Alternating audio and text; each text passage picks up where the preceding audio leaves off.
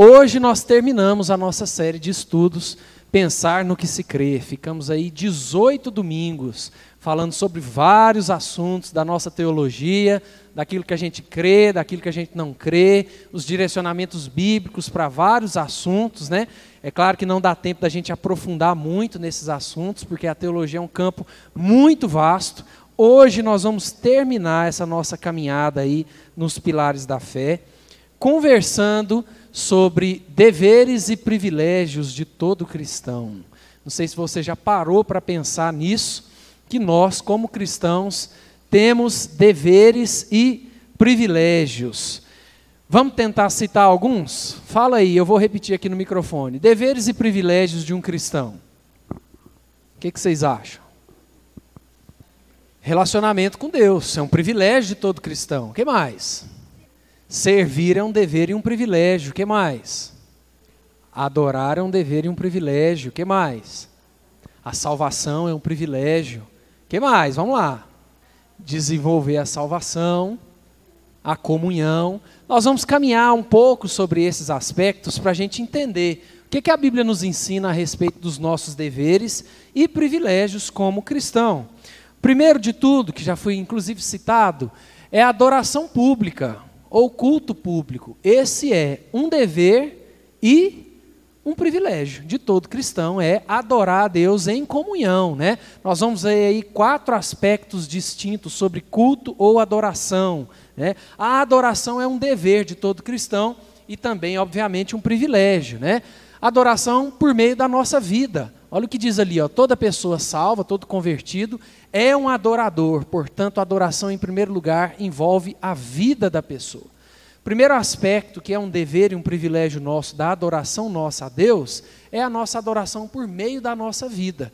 Vamos ver esses versículos conhecidos, né? Romanos 12, 1, Paulo diz: Rogo-vos, pois, irmãos, pelas misericórdias de Deus, que apresenteis o vosso corpo por sacrifício vivo, santo e agradável a Deus, que é o vosso culto racional. O que, que Paulo está dizendo nesse versículo?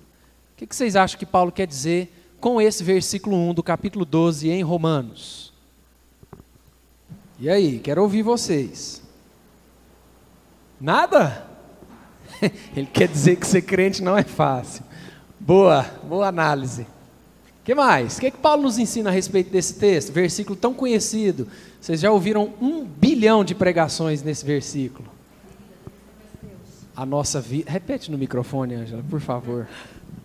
A nossa vida tem que ser uma expressão viva do nosso relacionamento com Deus. Exatamente. O primeiro aspecto que a gente vai ver sobre adoração é a adoração por meio da nossa vida. É basicamente isso que Paulo vai falar nesse versículo 1 do capítulo 12, que a nossa vida, a maneira como vivemos, a maneira como tratamos as questões da nossa vida, precisa ser uma adoração a Deus, um culto a Deus. Pode falar, Marcos. O sacrifício vivo, está falando lá em Salmos, né, que é o nosso coração quebrantado diante de Deus, né? Quem o desprezará? O próprio Deus fala que jamais o desprezará aquele que faz um sacrifício vivo, quebranta o coração e deixa a atuação de Deus é, penetrar no coração e transbordar em nosso coração. Exatamente. Olha o que Paulo diz também em 1 Coríntios 10, 31.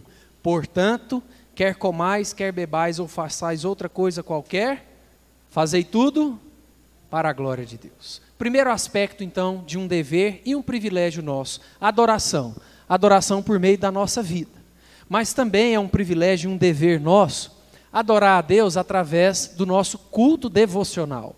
Olha o que diz ali: todo adorador deve pessoalmente separar algum tempo para ter comunhão com Deus, por meio da leitura, meditação da palavra, oração e jejum. Ou seja, a adoração também envolve aspectos pessoais, de devoção pessoal entre eu e Deus. Olha o que diz Mateus 6, verso 6 Tu, porém, porém, quando orares, entra no teu quarto e fechada a porta, orarás a teu pai que está em secreto, e teu pai que vem em secreto te recompensará. Esse é um segundo aspecto do nosso dever e privilégio como adorador, que é o nosso momento pessoal de devoção entre nós e Deus. Esse é um aspecto muito importante da nossa vida. E tem muito crente que passa a vida inteira passando perrengue por não observar esse aspecto do culto devocional, do tempo separado durante a semana de leitura bíblica, de meditação na Bíblia, de oração e dos momentos da nossa vida que nós nos dedicamos, por exemplo, ao jejum. Então, esse é um segundo aspecto da nossa adoração. Terceiro aspecto é a adoração por meio do culto familiar. Todo adorador deve separar algum tempo para ter comunhão com Deus em família. Gente, isso aqui é um negócio que tem que ter disciplina. Isso aqui tem que entrar na nossa rotina. Eu lembro quando eu era adolescente, pré-adolescente, que a segunda-feira à noite era o dia do culto familiar. Não adiantava eu marcar nada segunda-feira à noite, que eu não ia sair de casa enquanto não tivesse o culto familiar. Às vezes eu estava lá no culto familiar pensando no futebol que eu ia jogar depois do culto, mas não interessava. Eu ia marcar alguma coisa nove da noite, dez da noite, mas ali entre sete e oito da noite era o momento do nosso culto familiar. E nós precisamos colocar isso na nossa rotina de vida. Esse é um terceiro aspecto da nosso, do nosso dever, do nosso privilégio como adoradores a adoração por meio do culto familiar. Um momento dentro da nossa casa, durante a semana, separado para cultuar a Deus, para meditar no versículo da Bíblia, para orar, para compartilhar como é que foi a semana, como é que foi o dia. Olha o que nós temos ali em Jó, capítulo 1, verso 5. Decorrido o turno de dias de seus banquetes, chamava Jó a seus filhos e os santificava. Levantava-se de madrugada e oferecia holocausto segundo o número de todos eles, pois dizia: Talvez tenham pecado os meus filhos e blasfemado contra Deus em seu coração. Assim o fazia Jó continuamente. Justamente a ideia do culto familiar. E essa responsabilidade pesa sobre nós, pais e mães. Esse é o terceiro aspecto do nosso dever e privilégio como adoradores: adoração por meio do culto familiar. Alguma pergunta?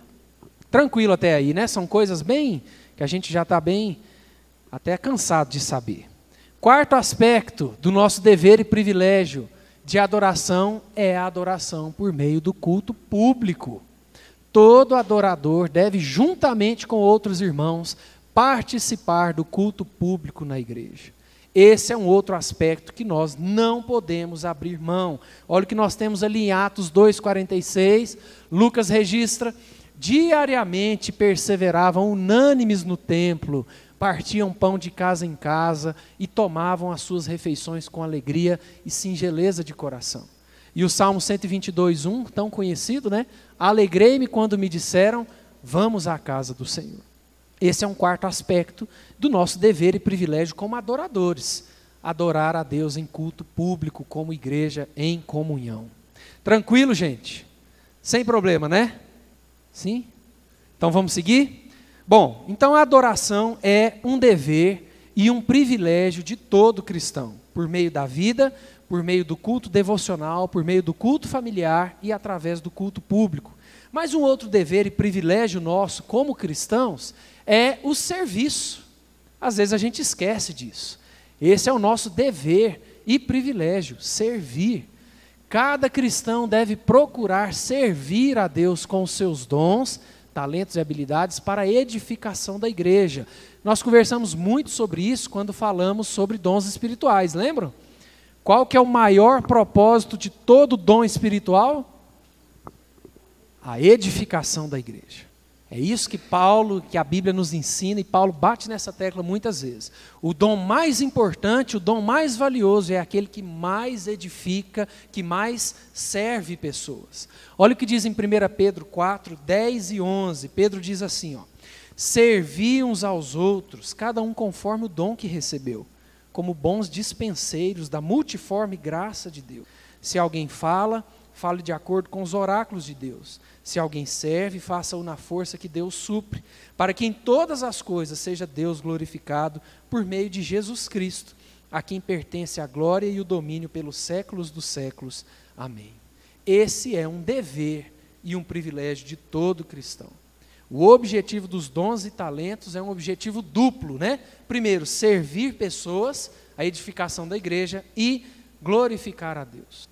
Todo cristão precisa oferecer a sua vida em serviço, né? Ali embaixo diz como cristão, toda a nossa vida deve ser para servir a Deus, seja na igreja e também no mundo, no meio da nossa rotina. Esse é um aspecto que parece simples, mas não é. O fato de nós vivermos numa cultura extremamente consumista nos leva ao perigo de olhar para a igreja também como um produto a ser consumido. Existe ou não existe esse risco? Então eu vou numa igreja onde eu posso consumir uma boa música, consumir uma boa palavra, consumir um bom ambiente, consumir relacionamentos e às vezes a gente esquece que o aspecto essencial de ser igreja é servir. Tranquilo, gente? Alguma pergunta, algum comentário? Vamos seguir? Falamos sobre adoração, falamos sobre serviço e um outro dever nosso como cristãos é o nosso testemunho. Testemunhar a respeito do Evangelho. Todo cristão, olha o que diz ali: todo cristão deve viver em todas as áreas da sua vida como testemunha viva de Jesus Cristo. Ser testemunha de Jesus implica em viver como discípulo de Jesus em tudo o que fazemos. Olha o que diz Atos 1:8. Mas recebereis poder ao descer sobre vós o Espírito Santo e sereis minhas testemunhas, tanto em Jerusalém como em toda a Judéia e Samaria e até os confins da terra. E em Mateus 5,13, também um texto muito conhecido, ali no Sermão do Monte, quando Jesus está falando sobre os aspectos do reino de Deus, falando sobre a comparação de sal da terra e luz do mundo, Jesus diz: Vós sois o sal da terra. Ora, se o sal vier a ser insípido, como lhe restaurar o sabor? Para nada mais presta senão para lançado fora ser pisado pelos homens. Eu não sei se vocês concordam com isso, mas na minha opinião, esse é o ponto em que nós, como igreja brasileira, mais falhamos no ponto de sermos testemunha do Evangelho. Conseguem perceber isso no meio da sociedade? Que esse é o ponto que mais nos descredibiliza no Evangelho? Quando nós não conseguimos ser testemunhas daquilo que nós dizemos crer? Como é que a gente vê isso? Vamos dar exemplos práticos. Marcos, não vai complicar, Marcos. Já vai complicar o negócio. Tô brincando, pode falar. Se eu não, se eu não pedir a nota fiscal, eu estou testemunhando? O que, que você acha? Eu vou deixar você responder essa pergunta. Eu acho que não, porque não dá tempo de pegar nota fiscal.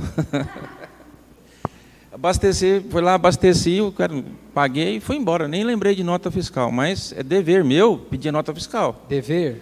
É dever. Como cidadão, é, como cidadão, é dever de todo cidadão pegar nota fiscal de tudo.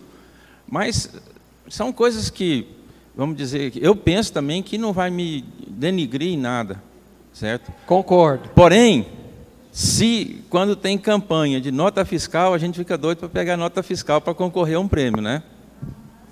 Tá. Mas vamos pensar em exemplos mais, mais práticas. Exatamente. Essas coisas que a gente faz dentro de casa mesmo, às vezes com o marido, com o filho, sabe, com o funcionário seu. Então, assim, tem coisas que a gente faz e fala assim: meu Deus, eu não precisava ter falado isso. É o pecado da língua, gente. Exatamente. Tiago mesmo fala, ô órgãozinho terrível, né? Que é danada da língua. E a gente faz muito isso, maltrata as pessoas com isso. Não valorizar, questionar de uma forma errada, falar de uma forma grosseira. E às vezes até deixar de servir o próximo por preguiça. Então tem muitas coisas, eu acho que mais assim, diretas, sabe? Exatamente. Que começa dentro de casa. Às vezes a gente é uma maravilha dentro da igreja, mas dentro de casa Exatamente. desce chicote, né? Nosso maior Bom. desafio. Pode falar, alguém, Adamares. Agora pode. Bom dia. Olha, é, eu concordo com a Ângela. Aliás, eu e a Ângela acho que a gente tem um, muita dificuldade com a língua, porque a gente não deixa passar uma dessa. É, mas eu concordo com o Marcos, porque é o seguinte: a gente em casa, a gente está fazendo é, muito errado, eu sei, mas em sociedade a igreja é muito omissa. Você pedir uma nota fiscal é um controle social que vai redundar em, em vida melhor para pessoas, assim como você emitir a nota fiscal do seu serviço também. Bom, esse é um exemplo, né? É, esse é um exemplo. Então, assim, eu penso que a igreja, é, ela, ela não, não, não, se coloca muito bem com relação à política é, e ao controle social das leis. Nosso país tem tanta lei boa, mas se a gente não fizer o controle social, inclusive via pedir nota fiscal ou qualquer outra coisa, é, isso aí não vai chegar lá onde precisa. Né? Embora a gente saiba que muito do dinheiro dos nossos impostos vão para onde não devia. Mas isso também é falha nossa de ir é. atrás. Se a gente fosse é, começar a colocar em detalhes pequenos, Sim. a gente ia ver justamente como esse é o ponto onde a igreja brasileira mais pisa na é, bola. É, eu penso que a gente devia imaginar como que Jesus faria no posto de gasolina. Né? Aí a gente pensa, como será que ele ia agir no posto de gasolina? A gente está agindo legal lá? Essa é, uma, é um princípio muito bom para a gente levar para a vida, né? Em tudo que a gente faz, o que Jesus faria no nosso lugar? Pode falar, Grace. É, eu acho que é, o maior mandamento para a igreja é o amor. E, e, toda vez que a gente falha no amor, nós estamos falhando. Seja no aspecto dentro de casa, seja no trabalho, no, da maneira que a gente pode ser competitivo, da maneira que a gente pode ser desleixado, da maneira que a gente pode ser é, egoísta, maneira, todas as formas possíveis de rela relacionamento. E, e, e, na sociedade também, no jeito que a gente lida com as pessoas aí no dia a dia, nas redes sociais, na nossa postura de crentes, na nossa vontade de, de ser assim, o que tem razão sempre, tu, tudo que falta amor é onde a igreja exatamente, falha. Exatamente. Esse é um ponto que a gente precisa observar para ser algo de alto desafio para a nossa postura diante da sociedade, para a nossa postura no nosso trabalho, dentro de casa, em qualquer lugar. Porque é um dever e um privilégio nosso testemunhar Cristo na nossa vida. Eu creio que a maior razão do Evangelho ser é, muito descredibilizado no meio da sociedade é porque nós estamos cheios de gente que estão falando que são crentes, que são cristãos, mas a vida não é um testemunho do Evangelho. E isso, de fato, mancha muito a nossa imagem. Obviamente que a nossa imagem não é o que importa, mas mancha muito a imagem do Evangelho no meio da sociedade. Nós não podemos esquecer que o nosso dever é testemunhar Jesus em todas as áreas da nossa vida. Mas além do testemunho, um outro ponto que às vezes a gente esquece, que é um dever nosso, é evangelizar.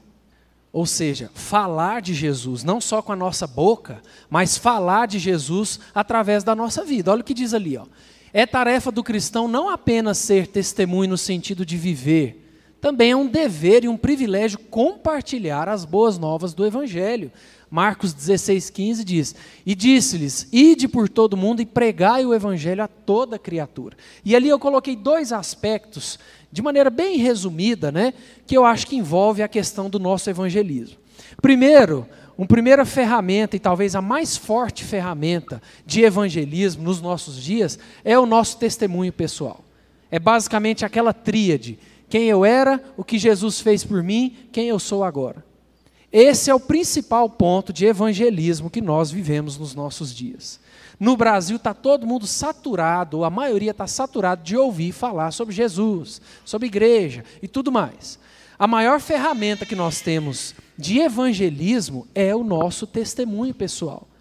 É a maneira como eu trato a minha esposa, é a maneira como eu trato os meus filhos, é a maneira como eu lido com as minhas contas e as minhas finanças, é a maneira como eu lido no meu trabalho, é a maneira como eu ajo no trânsito, é a maneira como a gente vive. O nosso testemunho pessoal, além de ser um nosso, um dever nosso, é também ferramenta de evangelismo. Mas nós também não podemos esquecer da nossa função de ensinar as pessoas os aspectos básicos da salvação. Coloquei um resuminho ali, né? Todos nós precisamos ser capazes de ensinar essas coisas para os nossos filhos, para os nossos familiares, para os nossos amigos que Deus criou todas as coisas, que o homem pecou contra Deus, que Jesus é o Filho de Deus e o único Salvador. Convidar as pessoas para vir a Cristo em fé e arrependimento, demonstrar a promessa de salvação. Ou seja, são questões que todos nós temos a responsabilidade. Evangelizar é um dever de todo cristão. E nós podemos fazer isso e devemos fazer isso através do nosso testemunho pessoal, mas também através da bagagem de ensino que nós precisamos ter para oferecer a outras pessoas. Concordam com isso? Alguma pergunta? O que vocês acham desse ponto nosso aqui? Pode falar. É uma coisa que eu acho interessante com relação a essa questão até do, do testemunho pessoal. Essa semana tivemos aquela questão do André Mendonça, né, no indicado lá para o STF, eu sabia que é um pastor presbiteriano. Né? Não, mas eu achei interessante não a questão dele em si, mas você deve ter visto provavelmente o texto do Pedro Dutti no, no, no Instagram, né? E repostei. E, é, eu vi. e o interessante é a discussão que gera depois, né? Porque algumas pessoas começaram assim, ah, porque ele não deu um testemunho que fosse é, fiel. Aí o povo, não, mas aquele momento não era o momento disso, porque depois ele vai ocupar um lugar que vai permitir que ele faça isso. E o mais interessante, foi, não sei se você viu uma das respostas do Pedro, foi que falou: vocês estão precisando ler mais o livro de Daniel, né? O que, que, você acha? Eu, vocês estão precisando ler mais Daniel. Porque ele não, ele não pensou muito no depois, não, né? No, no, testemunho que seria dado depois, né? Ele pensou, resumindo, a história seria essa, né? O testemunho que ele pensou foi o testemunho imediato, né? Porque a questão que todo mundo colocou lá foi essa. Muita gente, o que eu vi, Pai Maria, pelo que se entende, por, até por estarem seguindo ele, né, são pessoas que são da igreja, e muita gente concordando com essa ideia, que não, naquele momento era melhor ceder mesmo, porque depois ia ocupar um lugar que talvez fosse mais importante para o testemunho. E é, foi muito interessante ver essa reação das pessoas, né, pessoas da igreja. Primeiro ponto, nós não vamos falar sobre isso. não vamos entrar nesse assunto especificamente. O que eu posso dizer é que nós temos que tomar cuidado com é, algo que está no nosso meio, que não vem da Bíblia, vem de tradições católicas, que é aquele dualismo. Esse é o ponto que nós precisamos tomar cuidado. Coisas que são a respeito da fé, coisas que são a respeito da minha vida. Aí disso aí é que surge música do mundo, música de Deus. Meu trabalho na igreja, meu trabalho secular. Nós precisamos tomar cuidado com isso. Porque o evangelho, ele rege a nossa vida como um todo. Não existe essa, essa, essa divisão. Eu acho que ele deu uma pisada na bola nesse sentido, mas depois nós podemos conversar sobre isso. O grande desafio nosso é entender que o Evangelho é a base da nossa vida. Depois que nós tivemos um encontro real com Jesus, não existe o domingo que é dia do Senhor e a segunda-feira é meu dia. Tudo na nossa vida agora diz respeito sobre a fé. Tudo é baseado naquilo, na, nos pilares da nossa fé. Né? É por isso que evangelizar é um dever e é um privilégio. Para a gente encerrar essa questão, a gente não pode esquecer de um ponto muito importante. Nós precisamos orar por ele. Né? Muitas vezes a gente fica na discussão, falou errado, falou certo, foi aqui, não foi e tal, e na verdade isso é em segundo plano.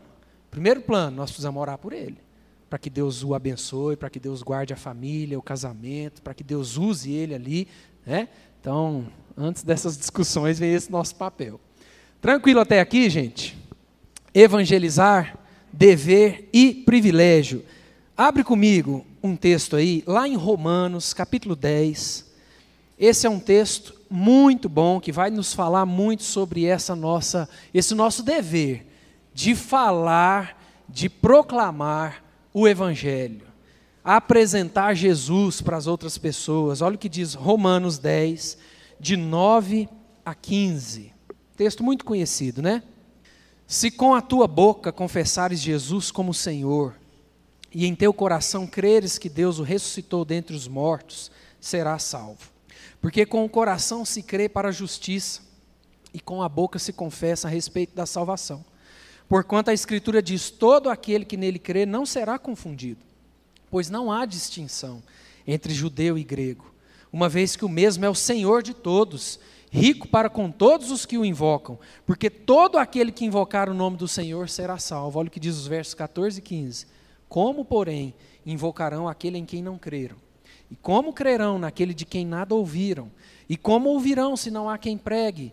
E como pregarão se não forem enviados? Como está escrito, quão formosos são os pés dos que anunciam coisas boas.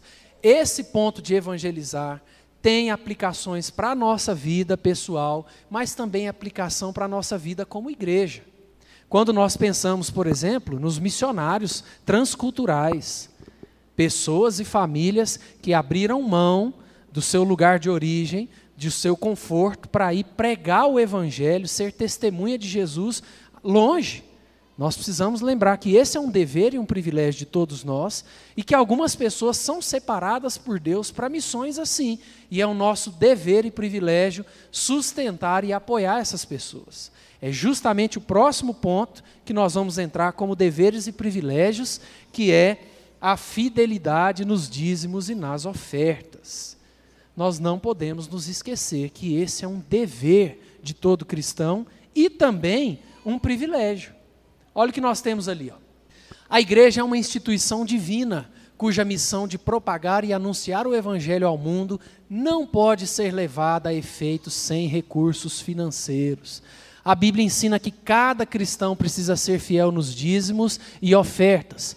Tanto o Antigo quanto o Novo Testamento ensinam sobre as bênçãos da fidelidade e as maldições da infidelidade. O dízimo deve ser entregue na igreja local. Alguns ensinamentos que eu estou trazendo aqui já estão no nosso coração ó, há muito tempo.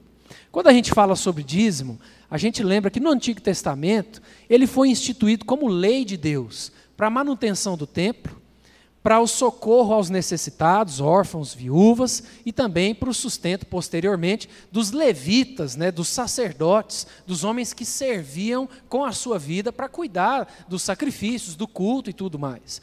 Quando a gente vai para o Novo Testamento, a gente não tem mais esse caráter, esse teor do dízimo como lei mosaica, mas ele continua como algo que habita no meio da igreja e no nosso coração. Então a gente precisa é, parar de, às vezes, discutir algumas coisinhas e lembrar dos princípios bíblicos sobre generosidade e fidelidade. Vamos ver alguns textos e quem tiver dúvida, levanta a mão, faça sua pergunta para a gente sair daqui com o nosso coração tranquilo em relação a esse assunto. Lá em Malaquias 3, 8 a 10, eu sei que esse é um texto até cansativo, né, que ele muitas vezes é usado fora de contexto, de uma maneira meio perversa por algumas pessoas, mas é um texto que nos ensina a respeito de dízimos e ofertas. Olha o que diz: Roubará o homem a Deus? Todavia vós me roubais e dizeis: Em que te roubamos? Nos dízimos e nas ofertas. Com maldição sois amaldiçoados, porque a mim me roubais, vós, a nação toda. Trazei todos os dízimos à casa do tesouro, para que haja mantimento na minha casa. E provai-me nisto, diz o Senhor dos Exércitos, se eu não vos abrir as janelas do céu e não derramar sobre vós bênçãos sem medidas. A gente vê que no Antigo Testamento o dízimo era uma lei instituída por Deus. No Novo Testamento, essas leis, esses rituais se cumprem em Cristo. Mas no Novo Testamento o negócio fica pior, entre aspas, né? Porque o Novo Testamento vai nos ensinar justamente, principalmente o Novo Testamento, que tudo que nós temos pertence a Deus. É por isso lá no texto, é, agora não vou lembrar de cabeça, que fala que o que se requer, eu acho que é 1 Coríntios, o que se espera de todo dispenseiro, de todo mordomo, é que ele seja encontrado fiel. Esse é um aspecto que nós não podemos deixar de observar a fidelidade nos dízimos e nas ofertas. Olha a conversa de Jesus com os fariseus ali em Mateus 23, 23. Ai de vós, escribas e fariseus, hipócritas, porque dais o dízimo da hortelã, do endro e do cominho, e tendes negligenciado os preceitos mais importantes da lei, a justiça, a misericórdia e a fé. Devíeis, porém, fazer estas coisas sem omitir aquelas. Estão vendo que Jesus não está aqui descartando o dízimo?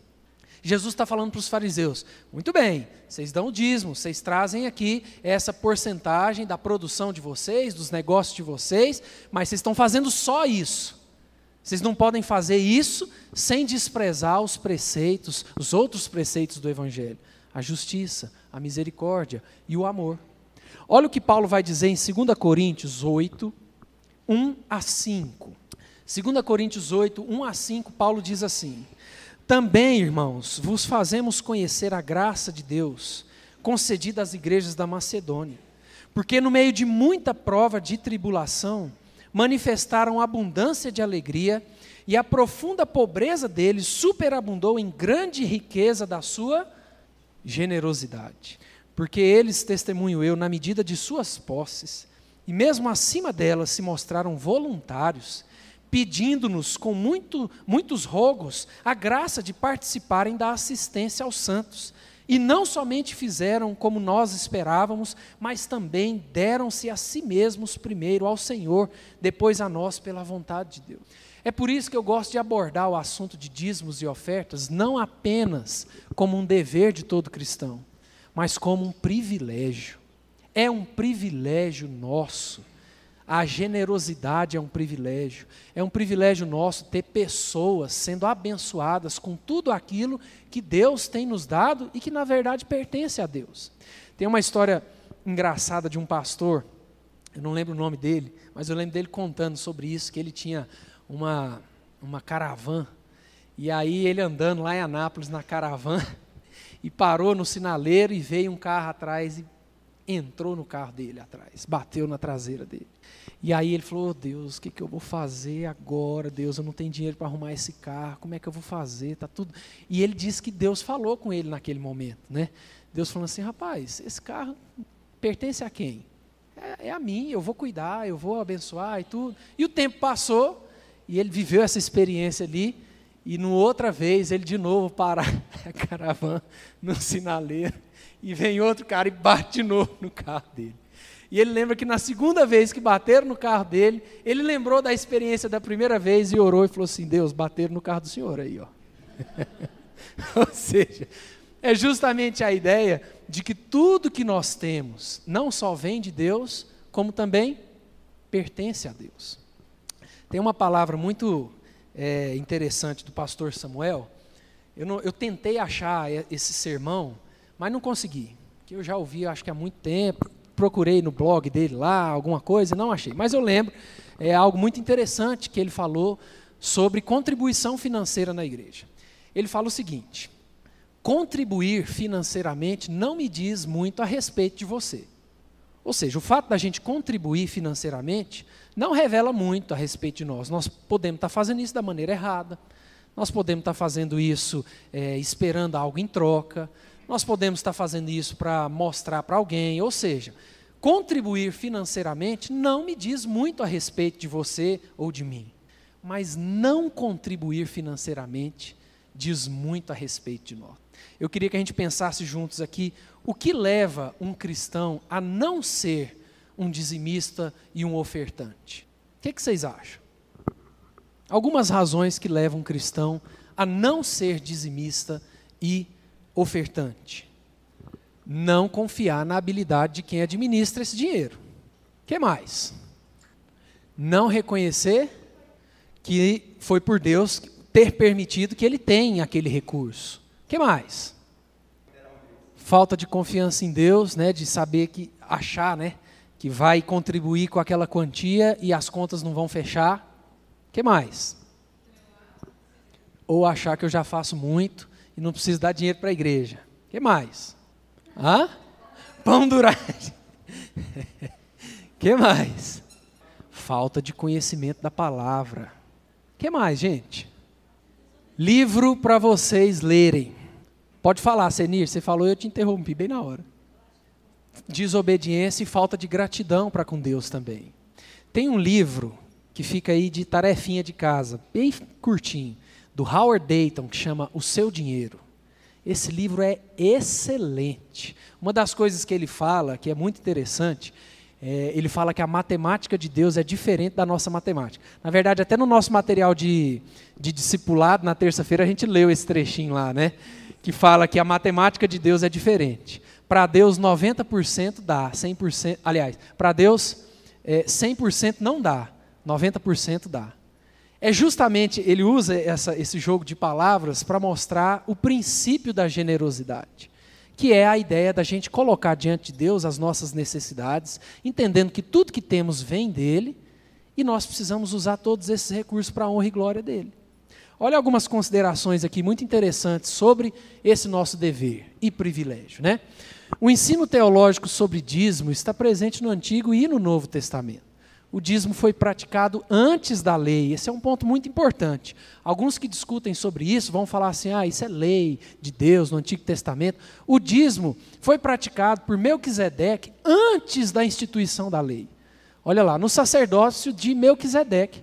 Foi ensinado na lei durante o sacerdócio levítico e também é praticado hoje no sacerdócio de Cristo. Segundo ponto, dízimos e ofertas, embora possuam diferenças quanto à proporção, valor, propósitos e regularidade tem a ver com adoração cristocêntrica. Pode falar, Ângela. Peraí, peraí. É porque veio uma coisa aqui na minha cabeça. Tem, é, tem pessoas que falam assim: eu não dou o dízimo na igreja, porque o valor que corresponde ao dízimo que eu daria na igreja, eu uso para fazer tal coisa, em benefício do evangelho. Bom, eu questiono isso, porque assim, se nós somos da igreja, se nós somos membros de uma determinada igreja, eu acredito que eu preciso confiar também na administração. É como se eu quisesse ser senhor do meu dinheiro. Eu, eu acho meio estranho isso, entende? A pessoa querer ofertar, ofertar não, dar o devolver o dízimo, mas querer definir aonde que esse dízimo vai ser usado. Eu acho isso meio complexo, porque é como se eu quis não, é, sabe aquela coisa que eu estou dando, eu estou dando o osso, mas eu estou puxando para trás? E se a pessoa não confia na administração desses recursos, ela tem que mudar de igreja. Ela tem que ir para outro lugar, porque como é que vai fazer? Às vezes sim. Fazer uma igreja de uma pessoa só, né? Exatamente. Esse é um dos motivos realmente que fica um desafio para o nosso contexto, porque nós sabemos de igrejas e líderes que são, de fato, né, vou usar uma palavra aqui, mal intencionados, né, para ser bem, um eufemismo, bem, né, são mal intencionados. Isso acaba gerando, de fato, uma dificuldade para a gente conversar sobre isso. Então, pregar sobre isso à noite, para mim, é um desafio, é um desgaste, não gosto, porque o nosso contexto vem muito machucado por isso, por líderes e igrejas, entre aspas, que usam desse tipo de argumentação para meios ilícitos. Mas nós também não podemos nos perder, porque isso faz parte do ensino bíblico para a nossa vida. Estou tentando achar um texto em Atos. Peraí, gente, eu vou achar. Felipe. Pode falar. Uma vez eu conversando com um amigo meu, até um cara, assim, eu vejo que ele faz muito trabalho para a igreja, mas ele falando que a igreja precisava de um certo recurso para fazer um, um, trabalho, era, tinha a ver com cesta básica, alguma coisa desse tipo, não lembro direito. Mas ele falou, ah, ele precisava resolver isso não estava dando certo a questão do dízimo, aí eu resolvi adiantar dois anos de dízimo. Achei interessante, porque aí eu, na hora, não aguentei. Falei, então era melhor você ter feito uma oferta, né? Que você tinha dois anos de dízimo para adiantar, é porque estava bem sobrando, né? Se a gente for começar a, a ir nos pormenores desse assunto, nós vamos ficar aqui muito tempo. Porque, de fato, essa é uma questão muito complexa, é uma questão do coração. O, o, o, ensinamento bíblico, tanto do Antigo quanto do Novo Testamento, é o princípio da generosidade. Uma coisa eu aprendi com o passar dos anos: quem discute dízimo é quem não dá. Quem é dizimista não quer ficar discutindo isso. Quem é dizimista e ofertante dá e oferta com alegria, com prazer, com privilégio.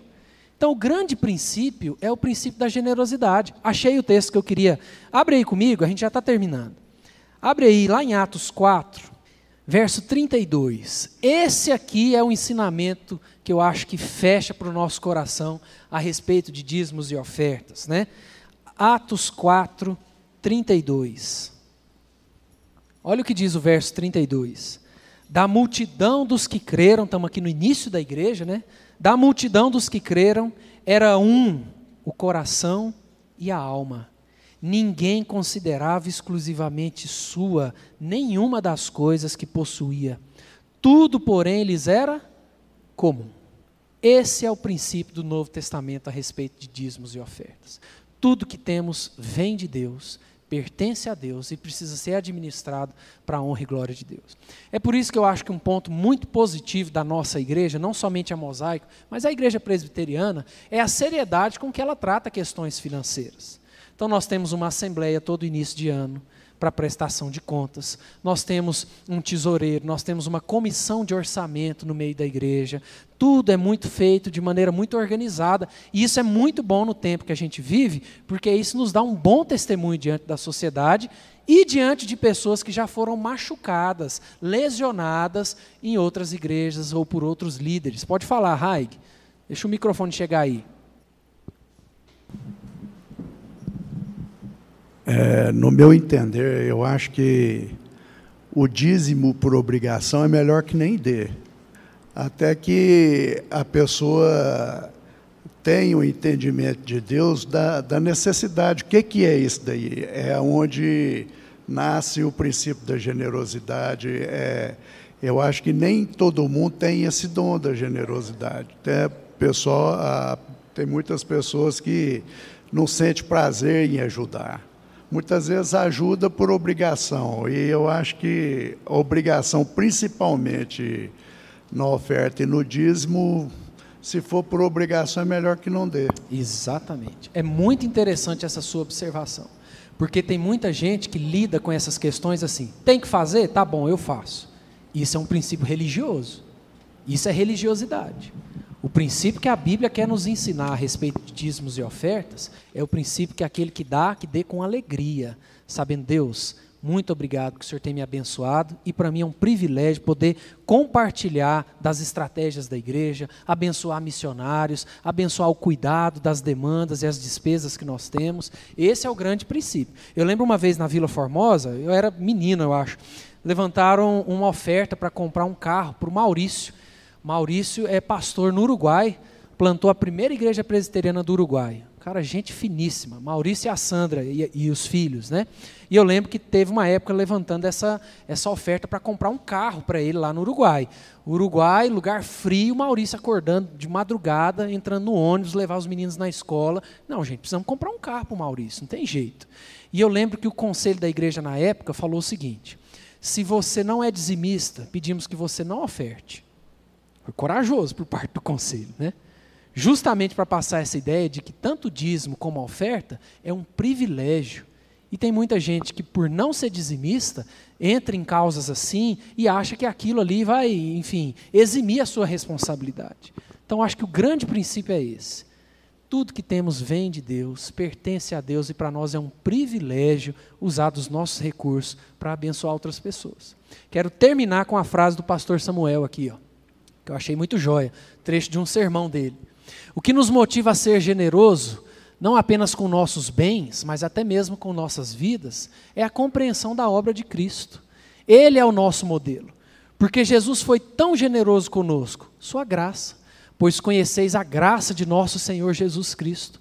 O seu motivo foi a sua compaixão por nós, ao ver nossa condição de miséria, e ele nos amou. Só ama Jesus e seu reino quem já se sentiu amado por Jesus. João afirma: Nós amamos porque ele nos amou primeiro. Ele nos amou porque viu nossa situação tão angustiante, de pessoas perdidas, desorientadas e assim nos amou. Só é capaz de dar quem já, faltou um M ali, né? Quem já recebeu de Deus. E quem recebeu de Deus será sempre generoso. A forma como lidamos com nossos recursos revela nossa gratidão a Deus pelo que ele fez por nós. Amém, irmãos? Tranquilo esse ponto? Que Deus nos ajude a viver todos esses deveres e privilégios como cristãos. Amém? Vamos orar por isso? Vamos ficar de pé? A partir de domingo que vem, nós teremos uma série especial de estudos na escola dominical. Eu e o pastor Valvir estaremos juntos compartilhando aí essa série depois da meia-noite. Hum, uma série de terror, né? Não. Depois da meia-noite, é justamente a ideia que vamos virar de ano, né? E eu e o pastor Valvir, essa semana, quebrando a cabeça, o que, que a gente poderia fazer, uma série e tudo, e nos veio essa, essa ideia aí, de que tem muita gente que, que vive assim, né? 31 de dezembro está tudo ruim, 1 de janeiro tudo vai ser bom. Tudo, e na verdade, é só dormir de um dia e acordar no outro, a vida continua, mas nós vamos meditar nos próximos três domingos em três salmos diferentes que vão nos trazer princípios para o ano novo, princípios para a nossa vida, para o ano novo que está chegando. Então não perca a partir de domingo que vem, depois da meia-noite.